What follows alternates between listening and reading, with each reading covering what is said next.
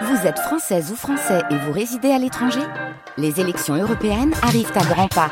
Rendez-vous le dimanche 9 juin pour élire les représentants français au Parlement européen. Ou le samedi 8 juin si vous résidez sur le continent américain ou dans les Caraïbes. Bon vote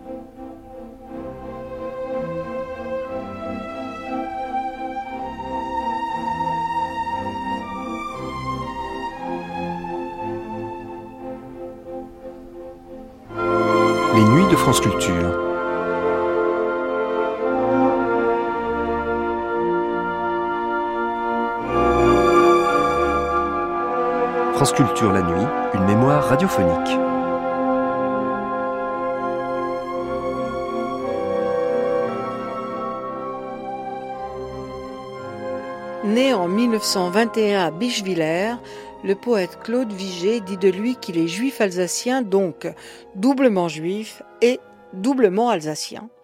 En 1940, réfugié à Toulouse, il poursuit ses études de médecine, entre dans la résistance et publie des poèmes dans la revue de Pierre Segers. Puis il part pour les États-Unis, où il enseignera la littérature française à l'université jusqu'en 1960, date à laquelle il rejoint l'université hébraïque de Jérusalem.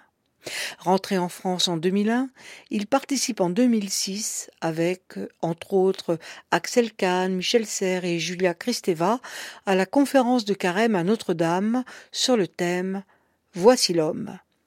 Claude Vigée a beaucoup publié et il est couvert de prix internationaux. Il est également essayiste et traducteur. En 1992, il était l'invité de Gilles Lapouge.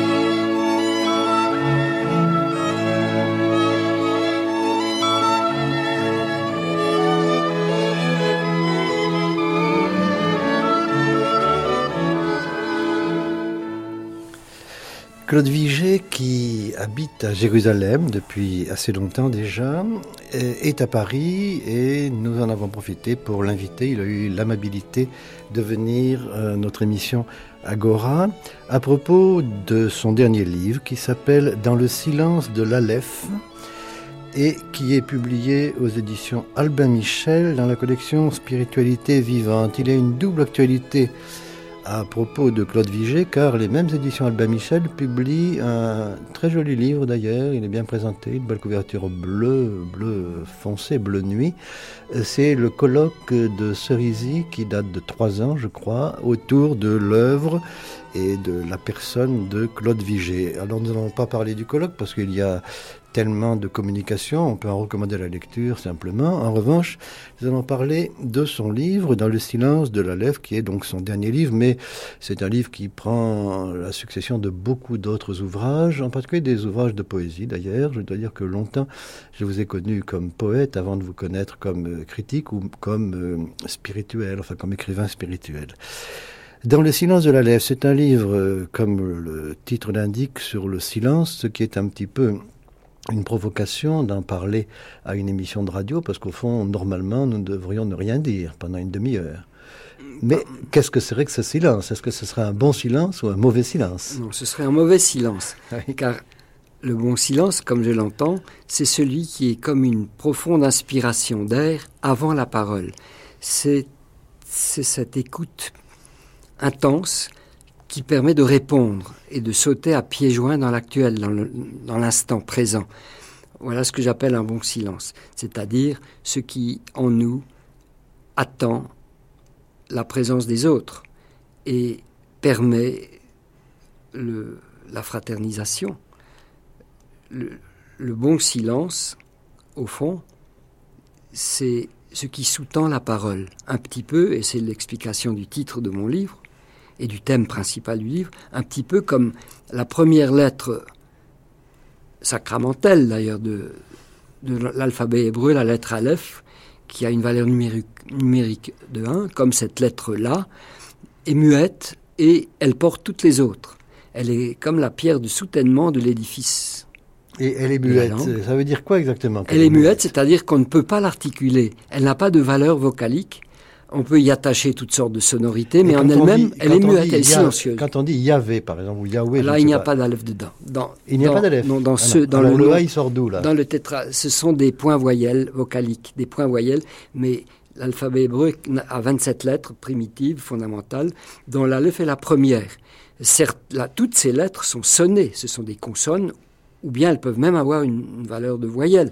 Mais l'alef, paradoxalement, qui est vraiment à la base de tout, puisque l'Aleph est un, comme le Dieu d'Israël est un, et très souvent on désigne dans la tradition religieuse Dieu comme Aleph, euh, comme, comme l'unité absolue, n'est-ce pas? Ça veut dire l'unité ou l'inconnaissable? Non, ça veut dire d'abord l'unité. L'unité. L'unité, mais la lettre Aleph est silencieuse, si bien qu'elle correspond tout à fait à cette aspiration d'air dont je parlais tantôt, avant de parler, avant d'arriver aux autres lettres de l'alphabet dont est faite toute la Bible, à partir de la deuxième lettre, mhm. B, bête, eh bien, il faut passer par cet aleph qui, qui est comme, au fond, comme l'oxygène grâce auquel euh, on peut dire tout le reste.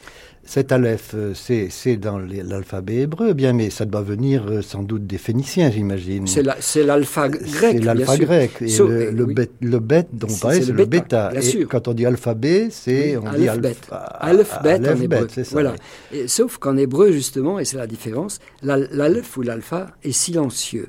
Et alors, dans la tradition hébraïque, toute une tout un enseignement s'est construit à travers les siècles et même à travers les millénaires autour de ce silence qui est une métaphore merveilleuse de la de l'imminence de la vie mentale, pas? Au fond, ce qui est ce qui en nous précède à chaque instant notre capacité de parler, de nous manifester, de créer, d'être, d'agir dehors. L'instant avant de faire et d'être et de dire, eh bien nous sommes déjà là, quelque chose de nous est là, ce quelque chose qui n'a pas encore de visage, mais qui donnera tous les visages, qui est le centre noir et rayonnant euh, de tous les mois que nous aurons, puisque nous sommes nous, moi-même, c'est cela, l'Aleph. Je l'appelle parfois le royaume de l'Aleph, ou le, le domaine de l'Aleph. C'est évidemment une métaphore, mais plus qu'une métaphore, puisqu'il y a une vérité profonde là-dedans. Et vous venez de définir là assez rapidement euh, votre livre, aussi bien au niveau de, du projet même du livre, enfin de la quête même du livre, c'est-à-dire ce silence, ce bon silence, et, aussi de la méthode, puisque c'est à partir de la lèvre, c'est-à-dire à, propos d'une lettre, de la première lettre de l'alphabet.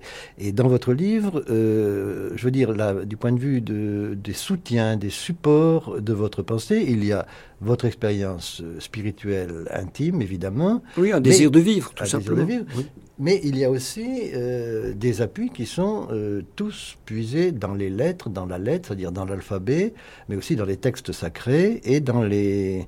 On ne dit pas les glosses dans ce cas-là, je ne sais oui, pas. Dans les, commentaires, dans les commentaires, dans les, interprétations, que ce soit le Talmud Donc nous avons, nous avons euh, la Bible, d'une part, et puis les commentaires. Alors un mot peut-être sur ces commentaires. Les paraboles, les midrash, oui. Les paraboles le Talmud, la Kabbale. La Kabbale, c'est proprement autour de l'alphabet, hein, que ça se en grande partie, et du nombre. En grande partie, en oui, en grande partie. Là, mais c'est la même tradition qui se ramifie de façon merveilleuse jusqu'à nos jours presque. En tout cas, jusqu'au XVIIIe siècle, avec les Racidim. Oui, c'est la même tradition. Mais est-ce que, par exemple, comme dans le cas de la tradition chrétienne, il y a des interprétations reçues et d'autres euh, expulsées, interdites? Il y en a certainement eu dans le passé. Il y a, mais ce qu'on appelle midrash, c'est-à-dire le commentaire libre, l'interprétation libre, foisonne vraiment dans la tradition juive. Il n'y a pas de dogme. Et c'est ainsi que les maîtres de la fin du XVIIIe et du XIXe siècle, en Pologne, en Russie, en Ukraine, les, maîtres, les maîtres du racidisme ont très souvent, à partir de ce qui a été reçu de, de l'enseignement le plus ancien, ils ont inventé, ils ont innové de façon extraordinaire tout en restant plus ou moins dans l'orthodoxie, enfin jusqu'à un certain point. Donc on peut dire, sans vouloir faire de comparaison... Je vais Je vais vous donner un exemple. Il y a un, verset très célèbre, je crois, de l'Exode, donc de la Torah, de la Bible, du Pentateuque, où, Moïse porte l'ordre suivant aux enfants d'Israël à la sortie d'Égypte. Euh, tu n'auras pas en toi de Dieu étranger. Bon, ça, ça a été en général compris comme interdiction d'idolâtrie. Toi, peuple d'Israël, tu n'auras pas d'idole. Là-dessus, un maître de, du, du, chassidisme polonais dit, ça veut dire évidemment ce que je viens de dire, mais ça veut dire quelque chose de beaucoup plus intéressant. Et il commente, il n'y aura pas dans ton propre sein, dans ta propre âme, de Dieu étranger. Dieu ne veut pas être étranger en toi-même. Ben voilà l'exemple même de ces innovations merveilleuses, c'est-à-dire qu'on demande aux simples fidèles non seulement de renoncer à l'idolâtrie banale, hein, des images, mais on lui demande d'être ami, d'être dans l'intimité avec Dieu qui ne veut pas être à l'hôtel chez lui. Hein, Dieu ne veut pas être pensionnaire, étranger, mais il veut être chez lui, en chacun de nous. Eh bien, nous voilà déjà dans ce domaine de l'interprétation riche et vivant. Très riche. Donc, euh, sans faire de comparaison de supériorité ou d'infériorité par rapport au christianisme, par exemple, le, judaïsme a une capacité d'innovation, d'interprétation apparemment plus grande. Oui. Il n'y a pas brusquement une bulle qui va foudroyer telle pensée ou telle autre pensée. Ça n'existe pas. au contraire, c'est un devoir d'innover. Et je me souviens que Emmanuel Levinas, il y a deux ans, j'ai passé quelques moments très intéressants chez lui, c'était à l'époque de Pâques, me citait des textes anciens, n'est-ce pas, selon lesquels, de même, disait-il, citait-il, de même que Dieu, depuis qu'il a créé le monde, il faut bien qu'il s'occupe, Dieu, il, n'a pas tellement à faire. Il s'occupe de mariage, mais enfin même ça, c'est pas une occupation suffisante pour Dieu. Alors que fait-il? Selon un autre midrash, une autre parabole, Dieu s'amuse en se jouant à étudier sa propre Torah sa propre Bible et il invente des trucs nouveaux tout le temps. Il interprète aussi. Il interprète sans arrêt et c'est ce qu'il faut faire, c'est ce que nous devons faire comme un musicien. Finalement, le solfège, ce sont quelques notes. Et eh bien, comme le, comme le musicien avec un, instrument très limité, crée une infinité de mélodies nouvelles à travers le temps. Ainsi, chacun de nous doit, euh, au fond, animer l'histoire du monde en réinventant le tout mais on ne peut le réinventer qu'à partir d'une source. Oui, et c'est là Vous êtes toujours très près des C'est cet aleph, C'est là l'aleph qui est en nous, qui n'a pas de visage, mais qui est la clé de tous les visages. Et c'est à nous de nous tourner vers cette zone profonde en nous-mêmes pour en être vivifiés et pour porter ça aux autres, car il ne s'agit pas de, de, de, faire là de, une, une espèce de, de, vie spirituelle en vase clos. Sinon, ce serait, au contraire, ce serait une forme de blasphème. Il s'agit de libérer ces énergies de l'Aleph en nous-mêmes et de les porter aux autres. Et c'est comme ça vraiment qu'on peut avoir affaire aux autres, en les saisissant dans leur intériorité la plus vive, en la réveillant et en se réveillant avec eux. Un de ces maîtres que je cite ici, le rabbi de Bratslav, c'est tout au début de mon livre, il raconte une, histoire qui lui est arrivée. Il dit, c'est drôle, enfin je résume, c'est drôle, je parle avec un de mes amis ou un de mes disciples et je lui révèle quelque chose de nouveau. Mais lui, il ne comprend pas ce que je lui dis, il ne saisit pas. Mais au moment où je lui dis ce que je viens de découvrir ou d'inventer, cela me revient de lui sur moi. Et c'est à ce moment que je le reçois comme une espèce de lumière en retour. Et pour la première fois, je suis fécondé moi-même parce que je viens de lui dire. voilà le qui me revient comme un bon Voilà, c'est très bon. Claude Vigée, un mot, mais un mot rapide sur vous, parce que euh, ce livre euh, le manifeste, et puis on le sait, vous avez une connaissance profonde de, des textes, évidemment, donc de la littérature hébraïque, mais aussi de, de la langue hébraïque, alors que vous êtes euh, Jamais né en Alsace, pas, Jamais assez, bien entendu. D'ailleurs, j'allais un petit peu vous gronder à ce sujet, ça n'est pas suffisant, mais c'est déjà ça quand même. néanmoins, au départ, vous, vous naissez en Alsace, vous parlez d'abord le dialecte alsacien, Jusqu'à 6 ans. Jusqu'à 6 ans. je, le parle encore et je l'écris. Je suis resté très attaché. C'est une espèce de proto-hébreu pour moi. Hein. L'alsacien, le dialecte de, mes parents et de mes grands-parents, a été pour moi une première initiation à une langue du ventre, comme je l'appelle.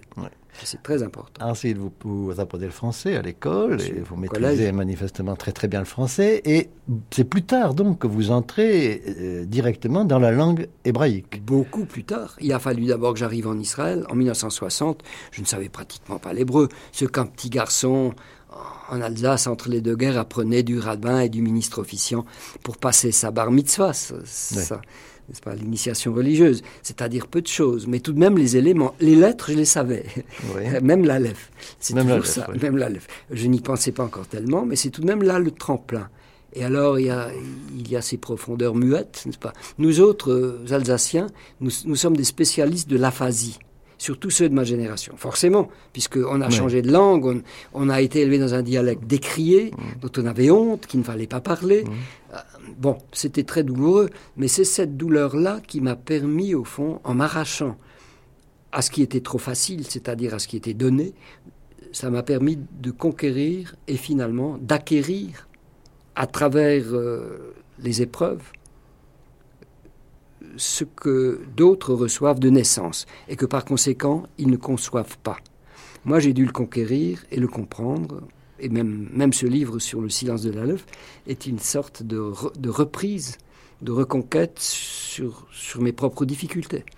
Et ce livre, en quoi il est séduisant et passionnant à lire, c'est qu'il ne se borne pas, au fond, à émettre des, concepts philosophiques ou même spirituels ou religieux, mais il est sans arrêt incarné, enfin ces concepts sont, sans arrêt incarnés dans des histoires qui sont des histoires d'une puissance métaphorique considérable.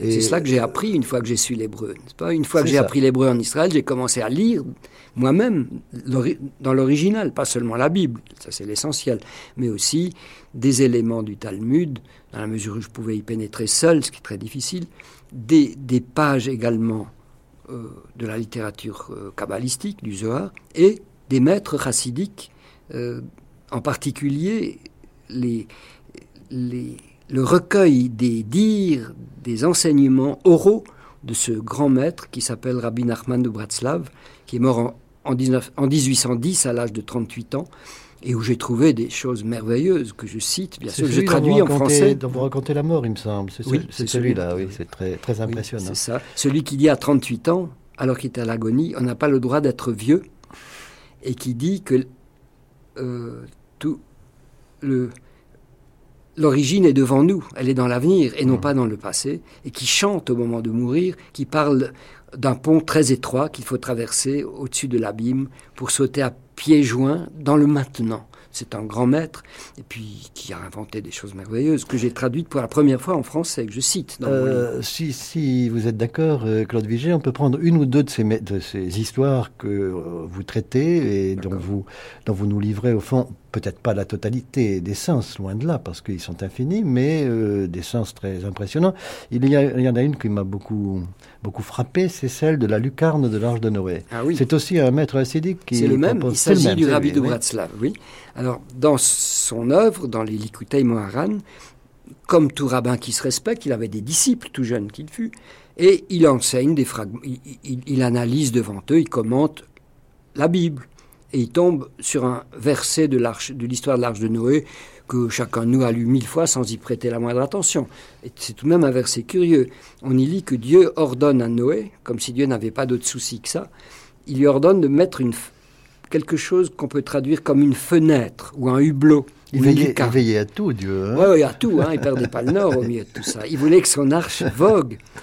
Bon, tu feras, dit le texte, Dieu dit à Noé, tu feras une lucarne, mettons, une fenêtre à l'arche de Noé. Bon, d'accord. Alors, qu'est-ce que ça veut dire? Rabbi Nachman, qui écrit, enfin qui enseigne oralement à la fin du XVIIIe siècle, cite d'abord le commentaire traditionnel de Rachi, le grand commentateur de Troyes du XIIe siècle. Alors, selon Troyes, selon Rachi de Troyes et selon Rabbi Nachman, cette fenêtre, ça peut vouloir dire une fenêtre, tout simplement, c'est-à-dire vitrée ou pas vitrée, un trou dans, la coque de l'arche. Et l'arche, l'arche, c'est pas seulement l'arche de Noé, l'arche, c'est chacun de nous. Nous sommes nous-mêmes des arches de Noé incarnées. Notre âme est une arche de Noé, et Dieu sait qu'elle est pleine d'une ménagerie incroyable, n'est-ce pas Nous le savons. On n'avait pas besoin de Freud pour arriver à ça, et le rabbi le sait. Alors, il faut donc une lumière, il faut une, fenêtre. Alors, selon certains, ce n'est qu'une fenêtre, et, dit le rabbi, d'autres disent, cette fenêtre, c'est une pierre précieuse. Et je cite maintenant, c'est beaucoup plus simple. Le rabbi dit, la différence entre fenêtre, fenêtre de, verre ordinaire, et pierre précieuse, c'est que la fenêtre n'a pas de lumière en elle-même. C'est-à-dire que quand il fait nuit, il fait vraiment nuit dedans et dehors. Et dans une période de ténèbres de civilisation, le genre de maître, de, maître spirituel, dont la fenêtre n'est qu'une fenêtre transparente, une vitre vide, eh bien, il enseignera la nuit, parce qu'il n'a que la nuit. Alors que quand il s'agit d'une fenêtre qui est une une pierre précieuse. Quand il n'y a pas de lumière, dit-il, la fenêtre qui n'est que fenêtre n'éclaire point. Bon. Tandis qu'une pierre précieuse, même s'il n'y a aucune lumière venant du dehors, elle illumine par elle-même et en elle-même. Ainsi, il y a des hommes, des hommes dont la parole est fenêtre, sans posséder le pouvoir de les éclairer en eux-mêmes. Il y en a qui parlent et leur parole est fenêtre, mais il y en a d'autres dont la parole est pierre précieuse et illuminatrice. C'est la fin de la citation. elle est très belle. Et ceux qui illuminent, eh bien, c'est ceux dont on lit dans l'Évangile, n'est-ce pas? Et surtout dans l'Évangile de Thomas, l'Évangile euh, mmh. apocryphe de Thomas, que cette lumière éclaire le monde. Mais si la lumière qui éclaire le monde s'éteint, alors quelles ténèbres Eh bien, c'est tout à fait l'esprit du rabbi de Bratslav.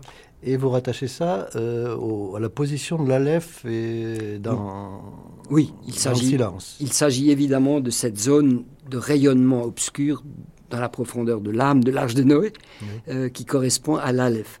Euh, cet Aleph dont tout le reste est issu, toutes les autres lettres, et aussi le monde matériel, puisque dans la tradition kabbalistique, alors du Zohar, Dieu, pour faire le monde, se sert de lettres, des lettres de l'alphabet, c'est-à-dire qu'il se sert des lettres pour créer physiquement le monde. Il ne s'agit pas seulement d'écrire la Bible ou de faire parler les hommes, les poètes ou, les auteurs du texte biblique, il s'agit de faire la chimie et la physique du monde. Et tout à fait comme les chimistes modernes, je me demande s'ils n'ont pas piqué ça là-dedans. les, au 19e siècle, oui. Eau, oxygène, ben, de la même façon, dans la tradition rabbinique, et, ésotérique, la Kabbale, Dieu fabrique physiquement le monde, si je puis dire, avec les lettres. Et l'Aleph là-dedans joue un rôle énorme, justement parce qu'il est caché, et parce qu'il est muet, parce qu'il est dessous, il est le un qui est sous le multiple, comme, comme le dit une autre parabole célèbre, et c'est ce un-là, n'est-ce pas, qui est le plus proche de l'être divin lui-même. Un sous le multiple, ça veut dire qu'après le Aleph, il y a le bête. Oui, bête. C'est-à-dire le bête, c'est le début du multiple. la lettre bête veut dire a une valeur numérique de 2. Mais bête, en hébreu, c'est baït, qui veut dire maison, parce que les lettres, comme dans l'ancien égyptien, les lettres avaient originellement une signification matérielle, objective. Et bête, c'est baït, en hébreu moderne encore, c'est la maison, la demeure, la demeure matérielle du monde. Mais c'est également la dualité sexuelle, c'est l'homme et la femme. Enfin, c'est la guerre, c'est le conflit, c'est l'histoire, tout simplement. Et l'histoire humaine sans le Aleph, c'est la guerre, c'est le sang. Il y a une autre merveilleuse parabole du XVIIIe siècle, celle-là, ou du XIXe, où un des maîtres chassidiques, le, le Maguide, dit que l'homme Adam, Adam, n'est-ce pas, le mot Adam, Adam, commence par un alpha, Adam, Aleph, et si l'homme se prive, se mutile, s'il oublie l'alpha qui, est qui est à la source de lui-même. Alors il reste Adam moins A, ça donne Dam. Et Dam, en hébreu, c'est le sang. C'est la bête féroce. C'est l'homme de sang qui tue et qui veut mourir. On est vraiment homme, on ne devient vraiment Adam, dit-il, que si on a un alphe dans le Dam, si on a cet A secret, cette, cette lettre divine secrète, dans son sang vivant. Oui, mais on serait certainement mutilé s'il n'y avait que, que le bête, et non le bête ou le bête, je ne sais pas, et non pas la lèvre. En revanche, moi, il me semble que le danger, peut-être le danger, euh, c'est de vivre vraiment dans, dans ce silence, et à ce moment-là, de s'exclure du temps. Ça, c'est interdit. C'est interdit. Dans la tradition, il y a d'autres. Vraiment, le grand problème, c'est celui-là. Il ne faut jamais, il ne faut jamais se référer à la lèvre tout seul. L'alf n'est permis, si on peut dire, que dans le compagnonnage de toutes les lettres, c'est-à-dire de toute la matérialité du monde, temps et espace, et histoire humaine. L'alf tout seul n'est pas notre domaine. Nous pouvons nous retourner vers lui, aspirer vers lui, nous laisser illuminer secrètement par lui, mais ce n'est pas notre royaume. Et celui qui voudrait s'approprier l'alf, alors c'est le blasphème absolu, c'est le, et surtout c'est la folie c'est la paranoïa totale, n'est-ce pas? C'est vouloir se rendre identique à l'unité primordiale qui n'est pas du tout de notre ressort. Il ne faut surtout pas mettre sa patte sur la lèvre. Qui met la patte sur la lèvre Eh bien, c'est ceux qui se prennent pour Dieu. C'est le pharaon qui, dans l'histoire de la sortie d'Égypte, se prend lui-même pour Dieu. tous les, tous les fous qui se prennent pour le créateur lui-même, tous les Hitler du monde, ceux-là euh, commettent euh, le crime absolu du point de vue spirituel de s'approprier la l'œuf et d'oublier qu'ils ne sont eux-mêmes que chair et sang et, et, voués à la temporalité, voués à la mort. Car tout le reste de l'alphabet hébreu, de bête, de la maison, jusqu'à la fin, jusqu'au tav à la fin, tout cela c'est l'histoire humaine. Et nous ne sommes pas du tout hors de l'histoire.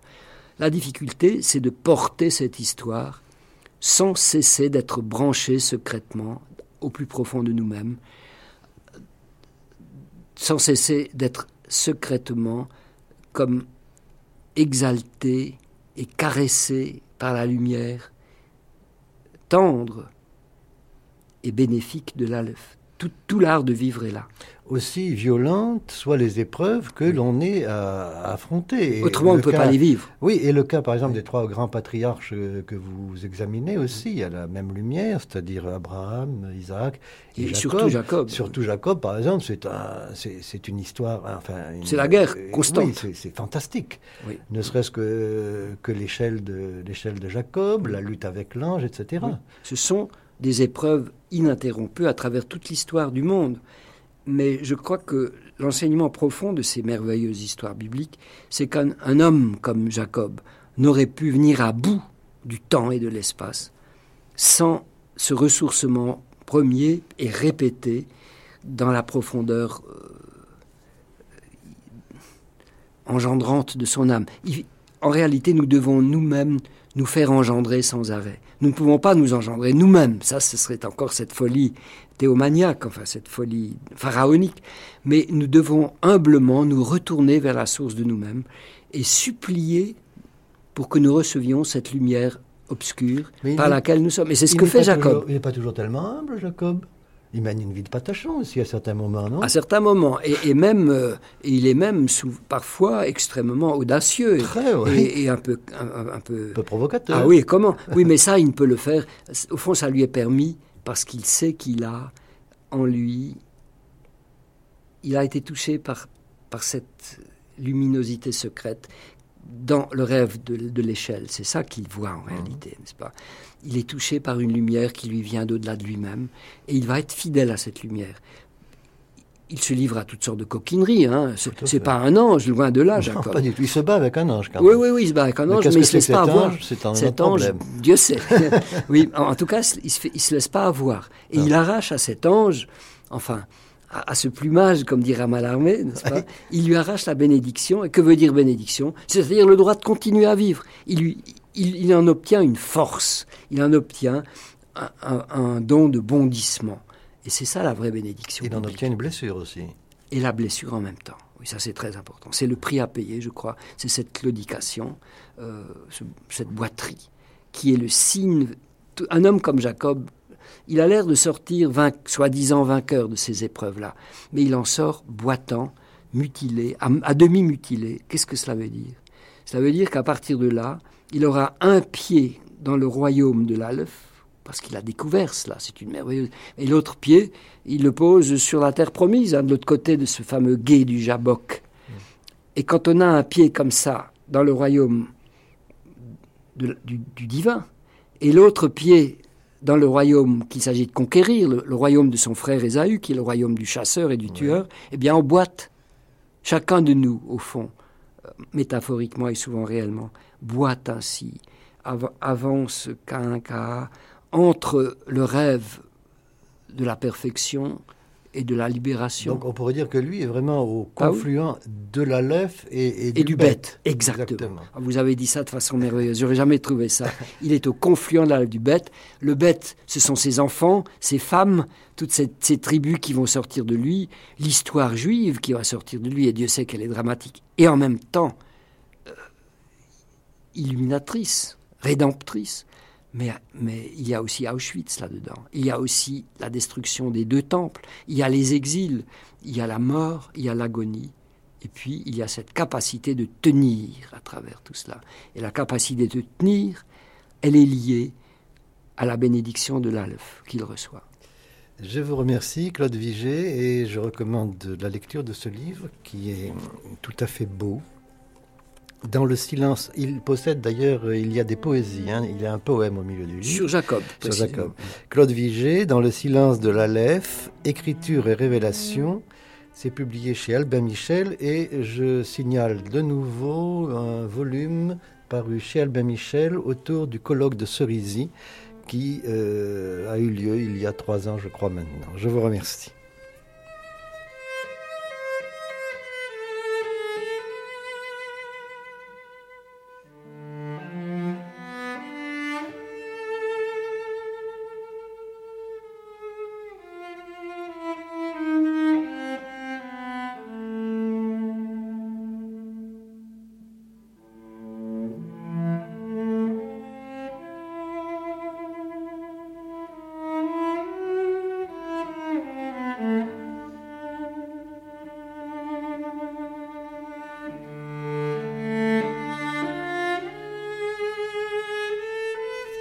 Ainsi prend fin Agora.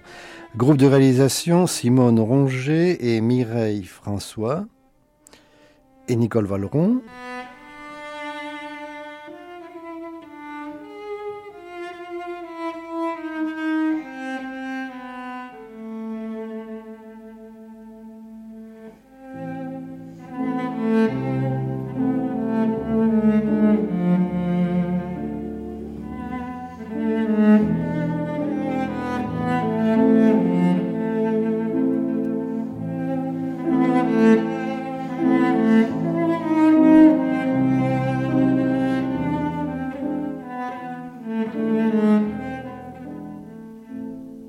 Cette émission a été diffusée pour la première fois le 2 mars 1992. Vous pouvez la réécouter et la télécharger sur le site internet des nuits via franceculture.fr.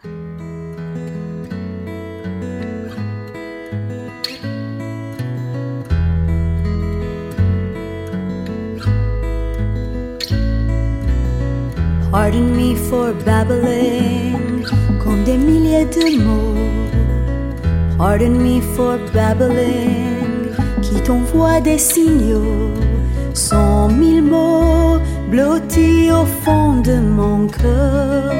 Tout là-haut dans les étoiles pour oublier tes peurs.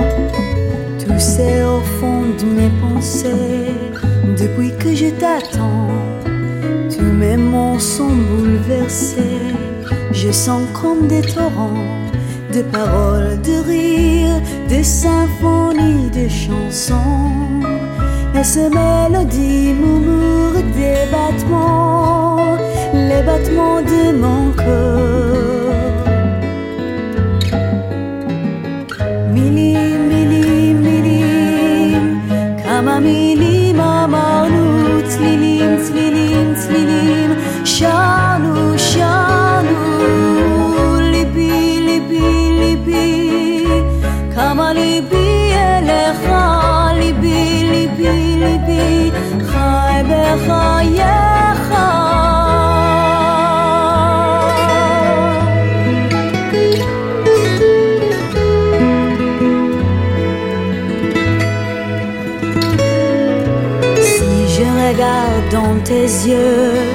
Je vois comme une éclipse tu soulèves des ouragans de tendresse, de délices. Pour le dire, j'ai tous les mots de la terre, toutes les langues, toutes les couleurs et la lumière d'une infinie prière. Mili, mili, milim, kama tlilim, tlilim, shanu, shanu, lipi, lipi, lipi, kama lipi elecha, lipi, lipi, lipi, חי בחייך.